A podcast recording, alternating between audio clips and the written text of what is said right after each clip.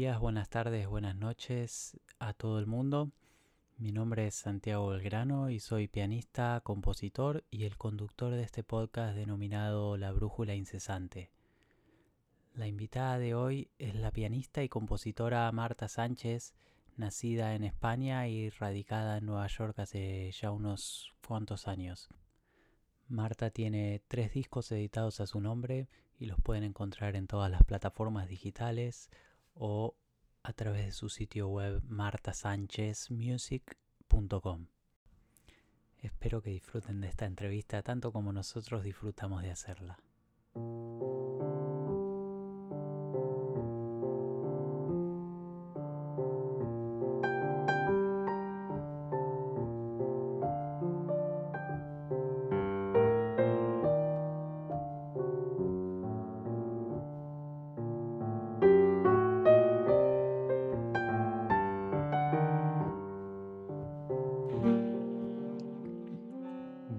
Tenemos en línea a la pianista Marta Sánchez. Marta, bienvenida, gracias por tomarte tu tiempo. Muchas gracias por tenerme. Bueno, ¿cómo estás? Bien, estamos bien. Bueno, me alegro. Eh, bueno, para arrancar, para los que no te conocen, eh, ¿quién es Marta Sánchez? ¿Qué dirías?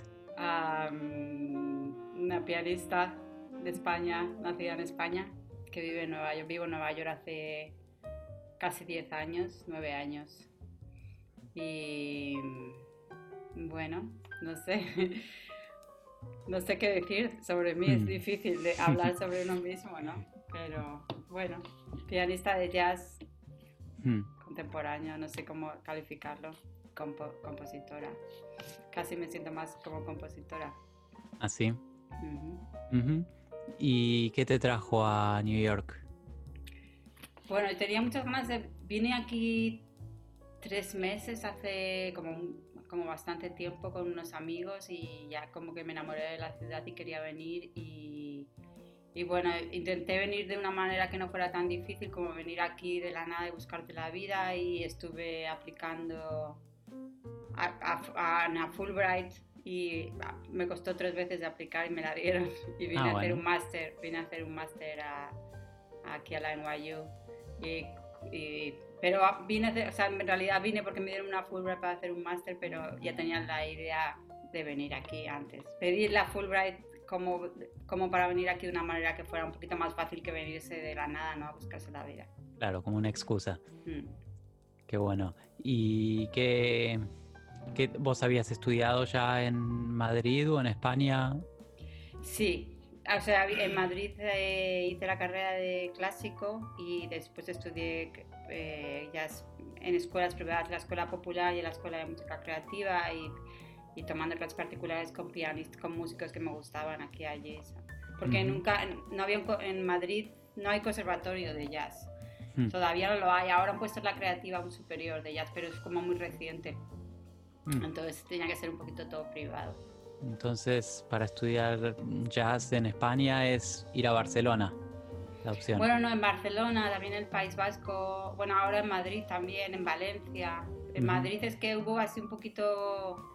El, el, director del conservatorio como que se negó a poner el jazz, a pesar de que por ley como que dijeron que había que incorporar jazz y música moderna a los conservatorios. O sea, es como una historia un poquito medio turbia. sí. Pero bueno, puedes estudiar allí jazz. Hay, profesores, no tienes por qué estar en una escuela para estudiar jazz tampoco. Claro, claro. O sea, en una escuela conservatorio. ¿no? Sí, hay músicos muy buenos allí con los que puedes estudiar. Seguro. ¿Y cómo fue la experiencia de estudiar en Nueva York comparado con lo que era estudiar jazz para vos allá en Europa? Bueno, hay de todo, porque la, la NYU en realidad tiene cosas buenas y tiene cosas que no son tan buenas, ¿sabes? Y el nivel era muy dispar y... y, pero claro, bueno, la, la, principal diferencia es que, claro, cuando vienes aquí estudias con gente que son como tus ídolos o con gente con la, ¿sabes? Mm. Como, no sé, pues estudias con músicos a los que escuchas, no, no que los españoles escuches, ¿no? Pero que son tus referencias, ¿no? como que llegas aquí, los profesores son Mark Turner, Rafales y, y Andy Mill. Y Chris Porter te enseña en el, en el ensemble. Y, ¿sabes? es como, pues esa es como la principal diferencia, pero luego pues bueno, yo qué sé. También la manera, supongo que también tiene, es más real aquí, la música es como más natural, entonces la manera que te enseñan también es más, te enseñan de una manera más natural, es todo más musical, ¿no? En general, ¿no? todo el mundo es lo mismo, pero como una manera más musical, es todo más de cantar, de conectar, de, de desarrollar el oído, ¿no? En comparación con España, que a lo mejor también depende un poco quién te dé clases, ¿no? Pero pero que a veces era un poquito más la fórmula y aprenderse el lick y para hacer el lick por los 12 tonos y cosas así que, que en realidad no, no, sirve tanto. Al final no es tan útil. Y bueno, sé de dos de tus profesoras y te quería preguntar de, de ellas. Eh, que bueno, eh, Sofía Rosoff y Connie Crothers. Eh, pero bueno, supongo o creo ellas son de las mayores influencias como profesoras que tuviste.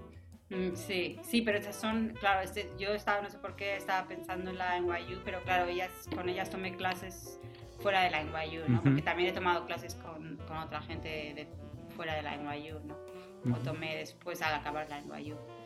Sí, bueno, las dos, las dos tristemente se fueron recientemente, ¿no? Nos dejaron recientemente y bueno, y tuve mucha suerte de poder tomar clases con ellas antes de, bueno, antes de que se murieran, ¿no? Y si las dos son súper especiales y es todo lo contrario lo que hablábamos antes, no todo lo contrario de coger la fórmula y pasarla por los 12 tonos, ¿no? Pero es todo muy espiritual y al mismo tiempo, al mismo tiempo no es solo espiritual, no es la, la espiritualidad conectada a la técnica y a, y a y a la música, ¿no? Y a tu cuerpo y, a, y no sé, las dos son muy especiales, son muy diferentes, pero las dos son muy especiales y, bueno, no sé.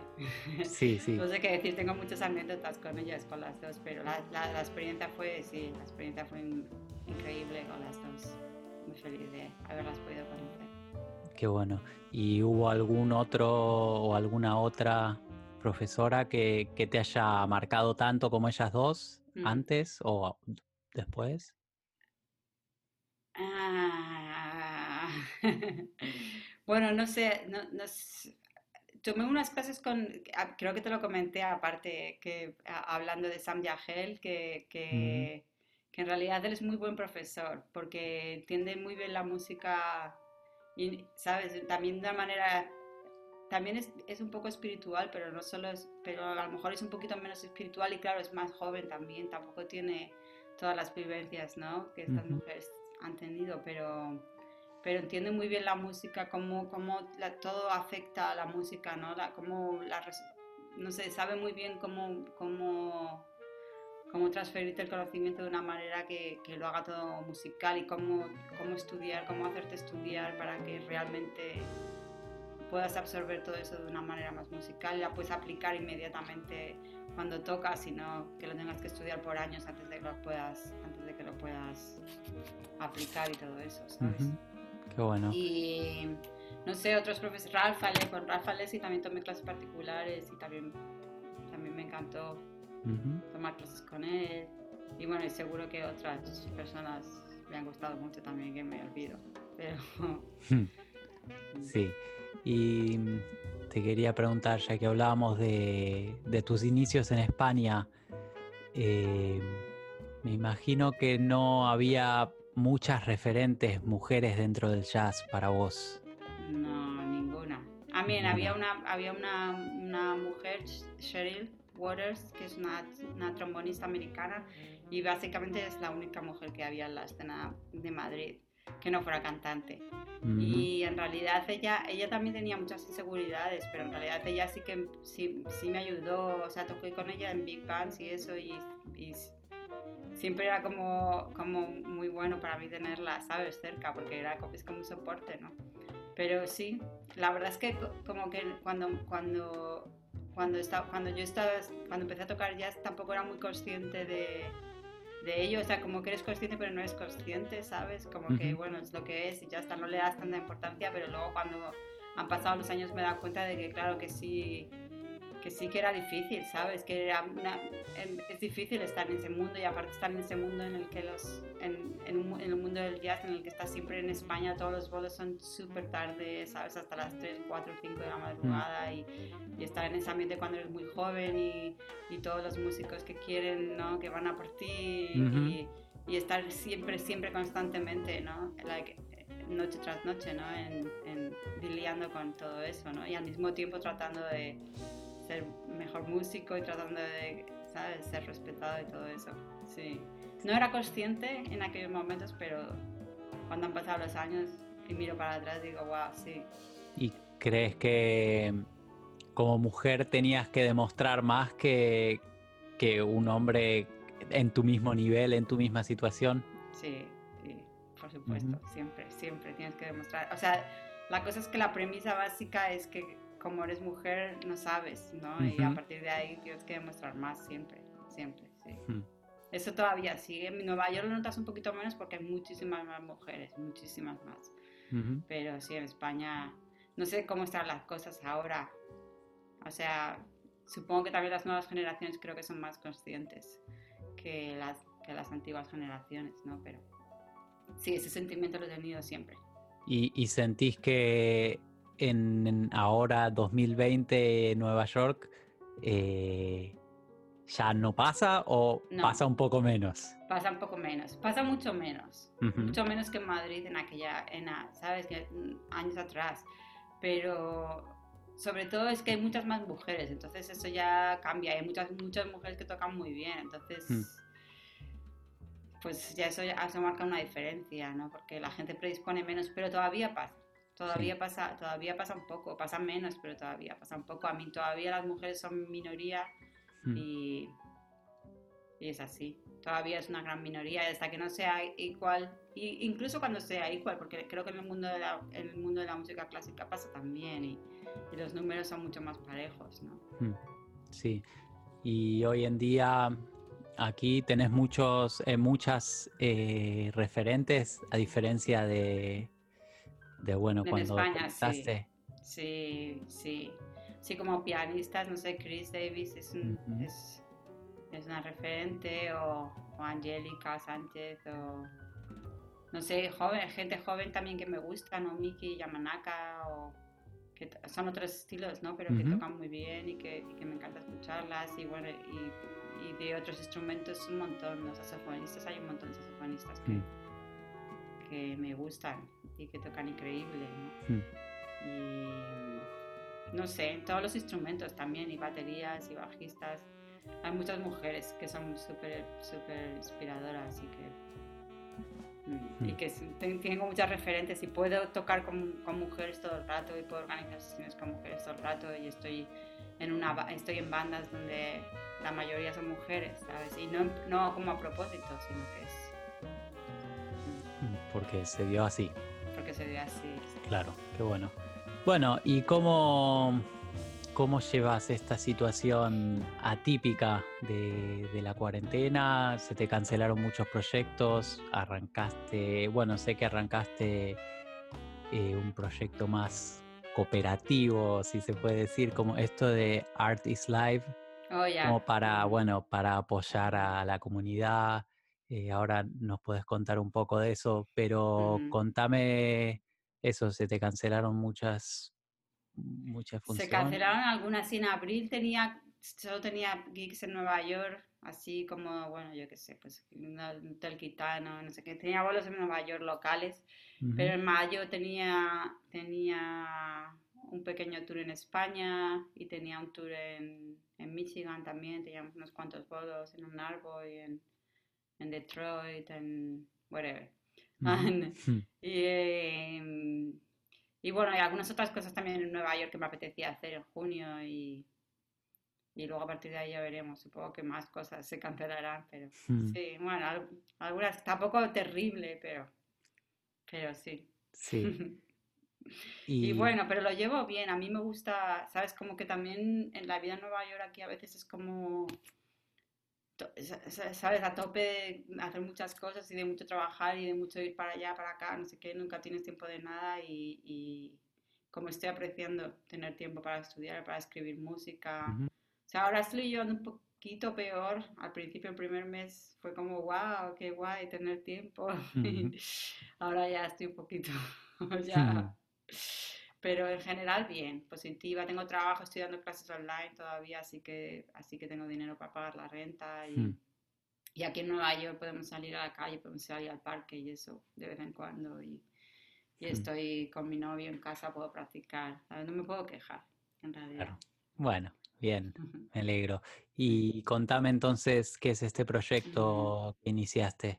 Sí, en realidad es una, una website para pues sabes que la gente no tiene geeks ahora, ¿no? Entonces es un poquito como para mostrar cosas que la gente está haciendo ahora durante la cuarentena. Y bueno, pues si alguien quiere presentar un proyecto, quiere hacer un pequeño concierto, lo hacemos todo pregrabado porque el streaming a veces eh, la calidad es muy mala y si alguien tiene mal internet o lo que sea, pues ya todo, ¿sabes? Estás dependiendo de que tanto el oyente como el que está transmitiendo va a tener muy buen internet. Entonces lo hacemos pregrabado y, bueno, la gente puede presentar un mini concierto que hace en casa, o diferentes temas o composiciones que ha hecho, improvisaciones o visuales. Hemos tenido algunos artistas visuales y eso, presentan un trabajo, presentan un trabajo con visuales y música, algunos. Y hacemos, tenemos un sistema de donaciones que va para los músicos. Este lo creé con, con Caroline Davis, que es una, una saxofonista muy buena de aquí. Bueno, es sobre todo pues como para, para, para hacer algo para, para apoyar un poco la comunidad. Nosotras no, no, no, no vamos a sacar nada, ningún dinero de esto ni nada, pero, pero para apoyar un poquito a la comunidad y ofrecer un outlet a la gente que le apetezca presentar algo y, y bueno, y estamos recibiendo bastantes donaciones. Ah, qué bueno. Así que ojalá podamos repartir, ojalá tengamos un montón de dinero para repartir entre los hmm. músicos. Ojalá. ¿Y cómo, cómo puede acceder la gente a todo esto? ¿A tocar o a, a, ver? a, colaborar. Bueno, y a bueno, a ver, a ver, ya, em, eh, la, website es eh, www, bueno, ¿cómo lo dices? W o W. www.artislife.net y allí se pueden ver los vídeos, se puede ver el calendario, se pueden pasar, ver los vídeos pasados y hay un botón para, para donar o también se puede ir a PayPal, vamos, el botón te va, es un link a, a PayPal, es a artistlifeonline a gmail.com, arroba gmail.com. y, y, bueno, así es la manera de colaborar. Si quieres apoyar un poquito a los artistas y, y, ver, hay algunos sets que, que, son realmente muy buenos, la verdad. ¿Y quedan, quedan grabados o son solo...? Quedan grabados. no puedes ver los que aún no hemos hecho el premier, no los puedes ver, pero los que ya hemos hecho el premier los puedes ver todos. Mm. Así que hay un archivo ahí que puedes ver todos, puedes acceder a todos ellos. Mejor que ir a nuestro, Puedes ir a nuestro canal en YouTube, que se llama también Artist Life, ah, y suscribirte ahí y ver también los vídeos, todos los vídeos que hemos puesto hasta ahora, sí. Buenísimo. Y bueno, si eres músico y quieres colaborar, pues contactarnos. También en, la, en el website hay una hay una, una formulario de, contacto y, y, eso, el email lo miramos todos los días. Mm. Bueno, ahí está, vamos a poner el link igual acá con el podcast, así el que quiera colaborar eh, entra.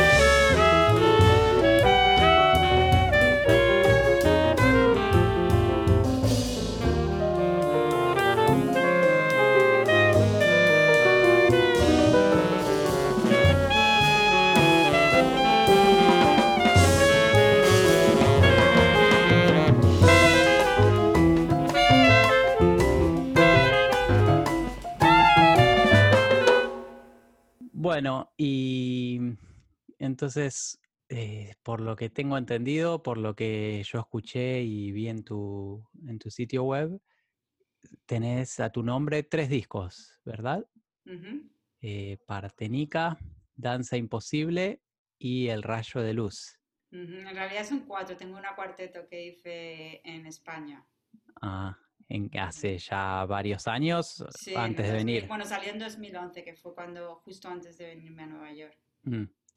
Y, y viene en una estética totalmente distinta a, a lo que son los otros tres o más o menos? Es un poquito diferente porque claro, también hay una, hay diferente, del 2011 al 2015, ¿sabes? Hay, hay, cuatro años y justo cuando vine a Nueva York, mm. ¿sabes? Entonces eso marca una diferencia, pero hay también cosas, hay, y eso también tampoco es quinteto, que el quinteto me baso mucho en que es un quinteto y que, y que ¿sabes? Y compongo para, para dos saxofones, pero hay algunas similaridades también a mí, soy yo, ¿sabes? Claro. Y sí, eso noté que tus tres discos, eh, los tres que grabaste en Nueva York, eh, son a quinteto y con varios músicos en común también. Que, ¿Por qué te atrae tanto? ¿Qué, qué te atrae de, de, esa formación? Bueno, empecé a, escribir para quinteto porque me apetecía escribir para como tener más voces, como que estaba ahí, me apetecía tener más posibilidades para crear diferentes texturas sobre todo. Y entonces tener una, una voz extra pues te da muchas más posibilidades de poner la melodía aquí, aquí de crear dos melodías, tres melodías y, y de crear, yo que sé, diferentes texturas, ¿no? El piano haciendo esta melodía con los saxofones haciendo whatever. Te da muchas posibilidades y luego a partir de ahí el, el disco fue muy bien, la prensa fue súper bien y entonces y, em, y, era fácil sacar... Eh, gigs y bueno, me apetecía seguir con la banda y después a partir del segundo disco me pensé, ah, pues ya estoy cansada y me apetece hacer otros proyectos, pero, pero claro, el quinteto iba muy bien y era muchísimo más fácil, mucho más fácil. Sea, tengo otros proyectos, pero siempre es mucho más fácil sacar bolos para el quinteto, sacar, ¿sabes? Es como que, que como que el, después de hablar con una amiga, pues yo estaba como, estoy cansada del quinteto y una amiga era como, no, mm. sí, sí, es, y aparte que, yo que sé, en realidad es, es divertido eh, escribir para quinteto y la banda pues ya pues está más o menos la misma gente por un montón de tiempo y, y suena banda y, y, bueno, y, sí. ¿sabes? Y quiero a todas estas personas, me apetece seguir tocando con ellos. Y aparte que me gusta la idea de tener una banda por muchos años, ¿no? Mm, sí. Cómo evoluciona y todo. Eh, bueno, no, no lo contaste, tal vez por humildad, pero vamos a agregar que eh, tu primer disco figuró en los mejores 10 discos del año según el New York Times. ¿Es cierto eso? Y el último eh, también. El, último también. qué, impulso que me imagino que debe dar eso, ¿no? O que, bueno, como por lo menos... perdón claro, obviamente, ¿sabes? Es como, es una alegría que pase porque te reconocen el disco y no sé qué. Y aparte, sobre todo, porque yo qué sé, porque eso igual piensas que te va a abrir puertas y todo. Claro. La visa. Pero en realidad no es lo que, no sé, como que a mí me hace más ilusión que me llamen para tocar en el Winter Jazz Festival o en un festival que, que sabes, que me, que me gusta o que va, que la prensa, en realidad la prensa es un poquito o sea, estoy muy agradecida y todo eso, no, hmm. ¿sabes? No, no, es que te ponga triste estar en la prensa, siempre es muy bueno, pero no sé, creo que hay cosas como que me afectan más, como que me hacen más ilusión, que son, más, que son más como tener una oportunidad de tocar en un buen sitio, o, ¿sabes? O que a un músico que admiro me escriba y me, que me diga, me ha gustado mucho tu disco, pues igual eso me hace más ilusión que, ¿sabes? Que verlo en el New York Times. Pero supongo que muchos festivales, eh, al ver que figuras ahí en, el top 10 del New York Times, eh, bueno, con más, con más alegría te van a incluir entre, entre su lineup, ¿no? Ya, a mí no es que la gente, wow, ahora eh, todo el mundo quiere tener al quinteto, supongo que sí, que algunas, algunas cosas han salido, algunas cosas han salido, y es verdad que sirve para llamar la atención de otra gente, ¿sabes? Por ejemplo, pues lo que te decía, me hace ilusión que a lo mejor este músico me escriba y me diga que le ha gustado mi disco, pues seguramente si el New York Times no lo hubiese elegido entre los 10 mejores, a lo mejor no lo hubiese escuchado, ¿sabes? Hmm. Y entonces como estaba entre los 10 mejores, lo ha escuchado y de repente y me ha escrito y, y me, te sirve, claro, todo sirve, en realidad todo sirve, claro. ¿sabes? todo es parte de todo lo mismo, pero solamente digo, o sea, yo estoy muy agradecida y claro que me, que me, que me gusta y sirve y todo, todo son piezas que, que suman, pero, pero bueno, en sí en sí, por sí, es no something que no es algo que, que yo que sé, que me haga súper feliz, ¿sabes? Claro. Hay otras cosas que me hacen más feliz. Bueno, imagino, entre otras cosas, eh, por ejemplo, bueno, el último concierto que fui que fui a ver cuando había conciertos fue el de el de tu quinteto en Barbayox hace un, dos meses, algo así. Y bueno, me acuerdo de, ver que en el público estaba Jacob Sachs. Me acuerdo de ver hace poco que Aaron Parks hizo una playlist de recomendados y, puso algún tema tuyo. Eh, bueno, eh, Ethan Iverson también publicó algo que vos escribiste en su, en su blog, en su sitio web. Eh, eso me imagino también debe, debe hacerte sentir bien que, que todos estos pianistas increíbles te tengan como un par, ¿no? Sí, claro. Bueno, una cosa que es, que es, ¿tú estás en Argentina o en Nueva York ahora? No, estoy en Nueva York. Ah, bueno, pero llevas aquí viviendo poco tiempo, ¿verdad? Pero una cosa que pasa cuando llevas viviendo aquí tiempo es que en realidad toda esta gente que admiramos tanto cuando vivimos fuera, en realidad es que son es que son, ¿sabes? Es que te tratan como iguales porque, claro, es que son, estamos todos en lo mismo al final, ¿no? Y ellos tampoco, tampoco es que lo tengan todo fácil. bueno, a Ethan lo conozco y a, y, a, Jacob también, pero a Ethan lo conozco hace muchos, muchos años y, y, hemos hangueado, es como, es, es, un amigo, ¿no? Y él siempre ha sido como, siempre me ha apoyado y todo eso, pero y también él iba a clases, él era alumno de Sofía y Jacob también. Entonces a ellos los conozco hace tiempo y como estudiantes de, de Sofía y son como, son amigos también, ¿sabes? Entonces, bueno, no sé. Bueno, no. o sea, siempre me hace mucha ilusión que, obviamente porque son gente que admiro mucho y todo eso, y que vengan al gig y todo eso.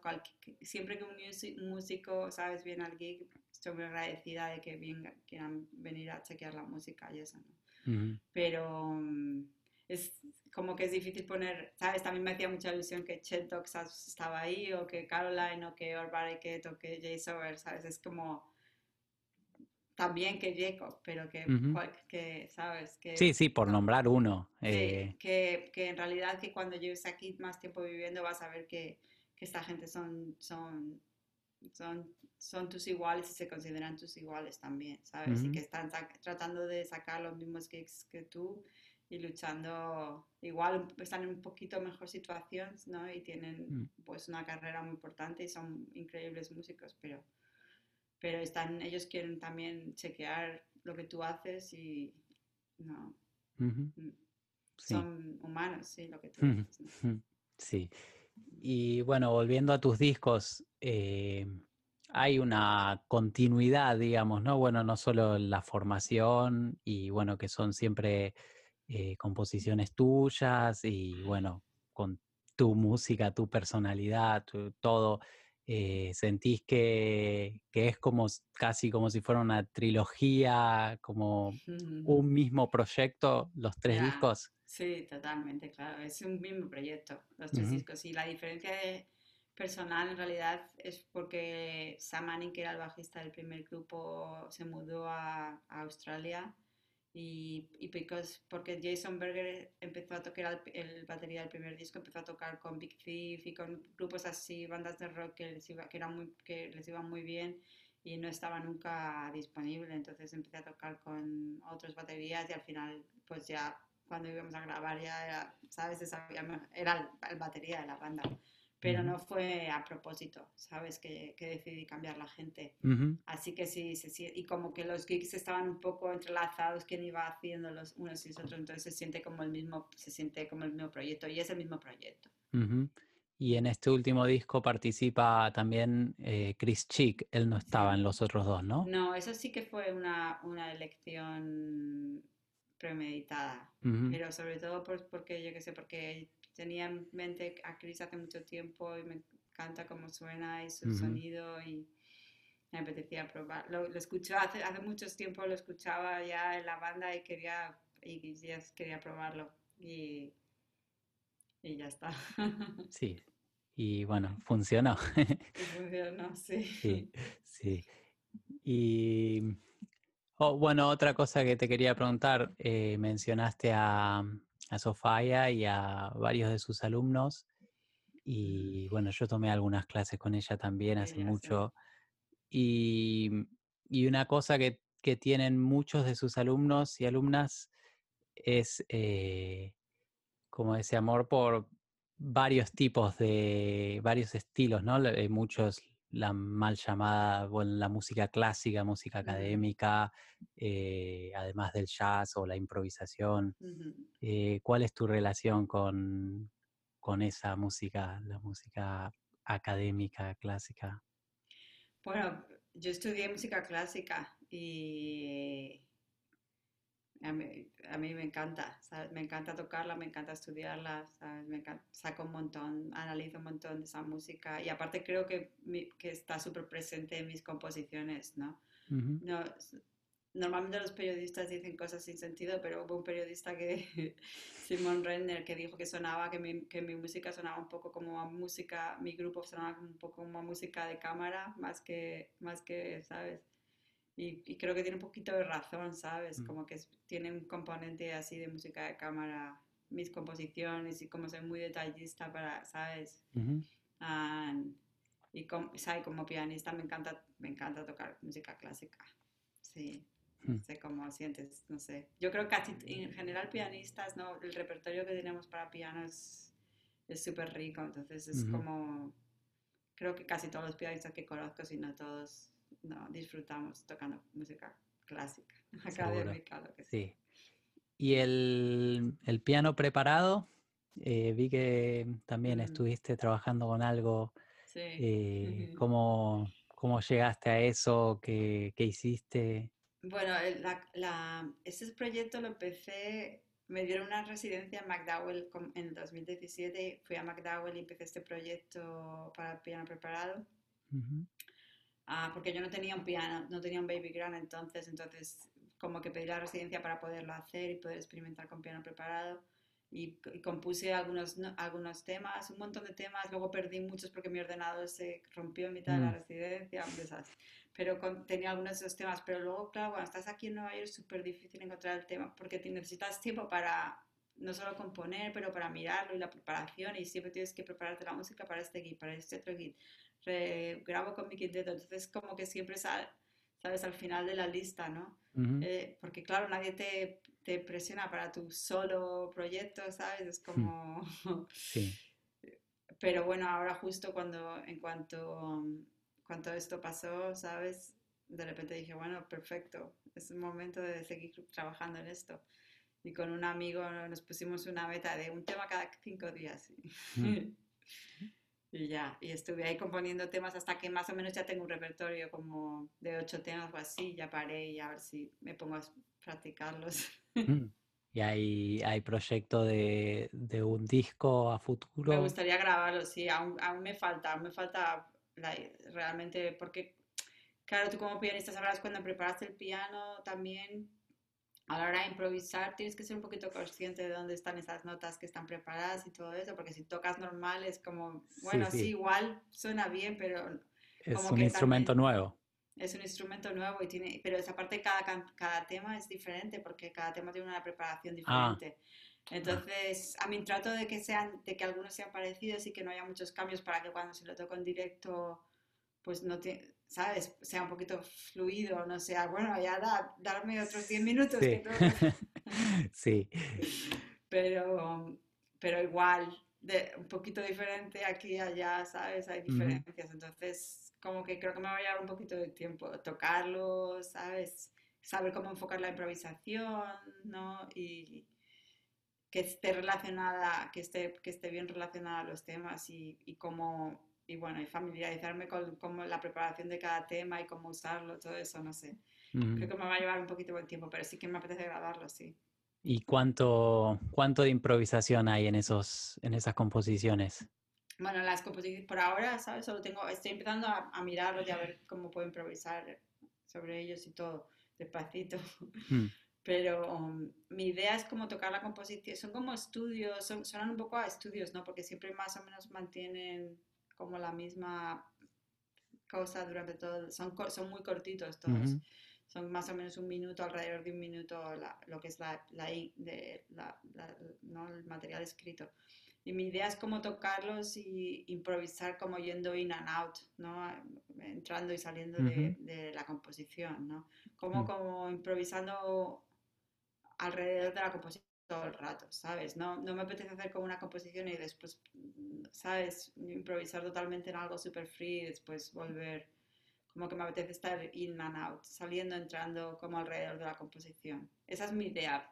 A ver qué pasa luego, a ver cómo eso evoluciona, ¿sabes? Mm. Porque aún no me he puesto realmente a invertir un montón de tiempo en ello. Bueno. No hay tanto tiempo, ¿verdad? Parece que tenemos todo el día, pero luego sí. el día se va. Y sí. Bueno, esperaremos con ansias a ver cuándo, cuándo podemos escuchar más de eso. Y bueno, es un, un momento interesante, ¿no? Para, para, estar en Nueva York como pianista. Ahí como siento que, eh, a pesar de la historia de Nueva York y todo, ¿no? Pero más información y más nivel que, que nunca en cierto punto, ¿no? Y hay una cantidad de, de pianistas y de proyectos y de, de todo. ¿Cómo, ¿Cómo lo vivís eso?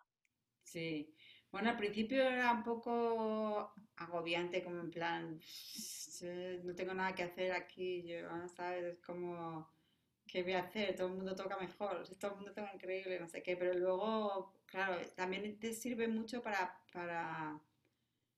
Por eso es bueno Nueva York, ¿sabes? Porque en realidad tienes que, adaptar tu mente a lo que realmente es, ¿sabes? A lo que realmente es es que es súper inspirador ver a tanta gente que toca bien y que, y que, y que, te hace aprender todo el rato y que, y que no tienes que intentar tocar mejor que nadie, ¿sabes? Que no siempre va a haber gente que toca mejor que tú.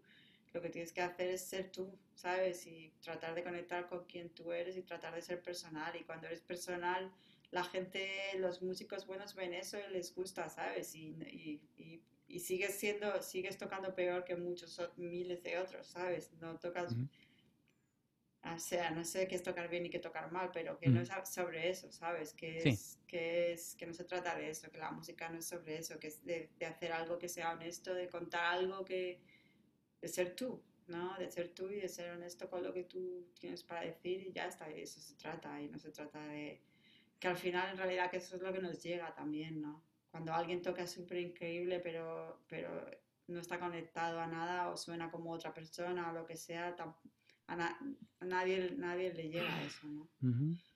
¿Y qué tan, e, en qué parte de, de esa búsqueda te encontrás? Eh, como, bueno, de encontrarte a, vos misma, ¿no? Y de encontrar tu voz. Eh, ¿Crees que, que ya la encontraste o que, bueno, estás en un camino interminable o cómo lo vivís? No, creo que es un camino interminable, creo que es un camino interminable, sí.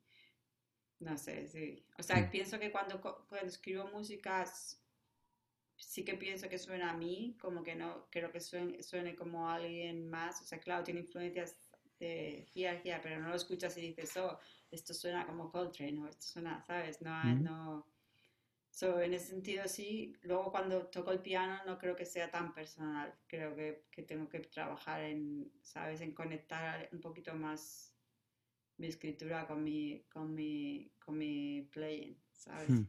Así es como lo siento ahora. Pero bueno, pero también siento que, que, que, va avanzando. Lo que pasa es que es un proceso lento. Eso no es o rápido, yo qué sé. Eso hmm. sigues trabajando y al final, o pensando, o escuchando y al final, bueno pues ya está. Intento no agobiarme y no pensar que esto es una carrera o que los años pasan y intento, intento poco a poco, ¿sabes?, acostumbrarme a disfrutar del proceso y, disfrutar tocando. Mm. Totalmente, buenísimo. Bueno, ¿hay algo que, que no te haya preguntado, que, que te gustaría mencionar? No. No, nada. Bueno, cubrimos todos, todos, los, todos los temas. Mm, Em, siempre les pregunto a los entrevistados, las entrevistadas, eh, si hay algún libro, algún disco, alguna película que quieras recomendar. Ah, sí, a ver, libro voy a recomendar Úrsula Le Guin, The Dispossessed. Ujú, Los desposeídos, No sé, sí. los desposeídos se, se Para, para el que no lea en inglés, sí. Vale. Por ejemplo, ah, o para los que lean español, porque ya, porque supongo que no es lo mismo luego en inglés. Los detectives salvajes de, de Bolaños, de Roberto Bolaños. Me encantó. ujú. Y a ver una película, Free Lunch. Ay, mi pronunciación es muy mala, pero es como three de, thre- de Mm. tres, lunch, lunch, lunches, lunch. Eh, de almuerzos. No, de- como eh, de un sitio donde hangueas. Es L-O-U-N-G. Ah, lunch. Un Ok, lunch, sí. sí. Bueno, vamos a poner el, el, el link Sí, abajo con, también. con Steve Buscemi. Está, está muy buena la película. Mm, Bueno, ¿y algún disco además un de disco. tus tres discos? Eh, sí, mm, por ejemplo, eso está difícil porque quiero recomendar. Por ejemplo, Homeground de Jerry Allen. Ok. Bueno, el primer disco de Allen. ujú, buenísimo. Bueno, ahí está. Muchas gracias entonces por, por tu tiempo de nuevo. Fue un placer. gracias a ti, un placer.